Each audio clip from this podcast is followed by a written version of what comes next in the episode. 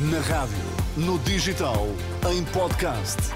Música para sentir, informação para decidir.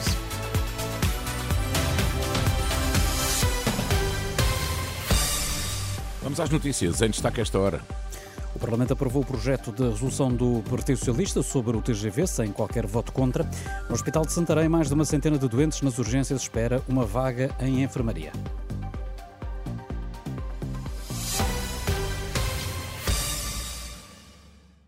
Acaba de ser aprovado no Parlamento o projeto de resolução do PS sobre TGV. O diploma foi aprovado sem votos contra e com a abstenção do Chega. António Costa já vai garantir que o concurso público do TGV vai ser lançado já na próxima semana, algo que teria de ser feito até ao final do mês para que não se perdessem fundos comunitários. O Hospital de Santarém admite constrangimentos que obrigaram a ativar o nível máximo do plano de contingência. Segundo disse a Renascença Fonte Hospitalar, nos últimos dias têm chegado às urgências muitos doentes com necessidade de internamento. Só na medicina interna, a taxa de ocupação está nos 200%, com 300 doentes internados. São esclarecimentos dados após as denúncias do Sindicato dos Enfermeiros. Os enfermeiros de serviço realizaram hoje um protesto à porta do hospital devido à falta de condições de trabalho e para alertar para o risco de exaustão.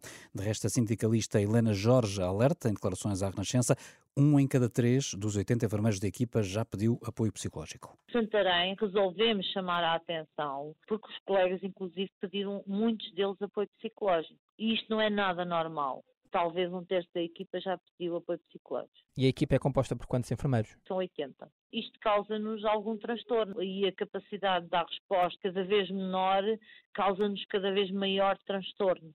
E, e é assim, eu como enfermeiro o que eu quero é minimizar o risco daquilo que eu faço ao máximo e isso está colocado em causa. Entretanto, o Hospital de Santarém pede aos utentes que, nos casos eh, que não sejam urgentes, recorram aos centros de saúde do Cartacho, Coruche, Rio Maior e Santarém, que estão com horários eh, alargados.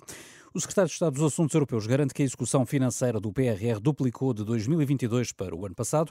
O Tribunal de Contas alertou para a baixa execução do Plano de Recuperação e Resiliência, mas Tiago Antunes diz que o ritmo de execução financeira tem vindo a acelerar.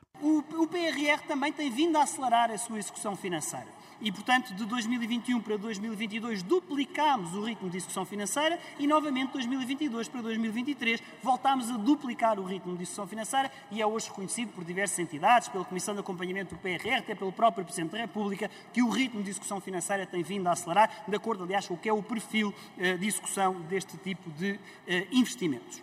Quanto às metas do programa, o secretário de Estado garantiu no Parlamento que Portugal está na vanguarda, tal como Itália. Tiago Antunes diz que a aprovação dos decretos das ordens profissionais vai aumentar essa possibilidade. A CPI e a Fartagos alertam para o impacto na circulação de comboios de mais uma greve prevista para amanhã.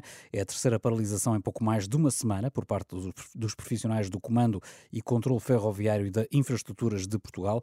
Apesar de estarem previstos serviços mínimos, é de contar com supressões e atrasos na circulação ferroviária.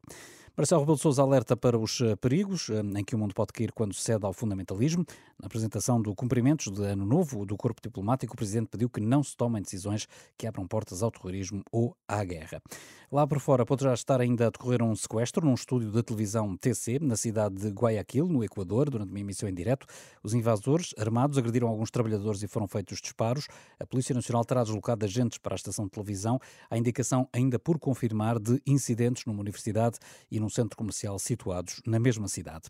No futebol, o Sporting segue em frente na Taça de Portugal para os quartos de final, ao bater em Alvalade o Tondela de segunda Liga por 4-0, com dois gols de Pedro Gonçalves e outros dois de Iócares.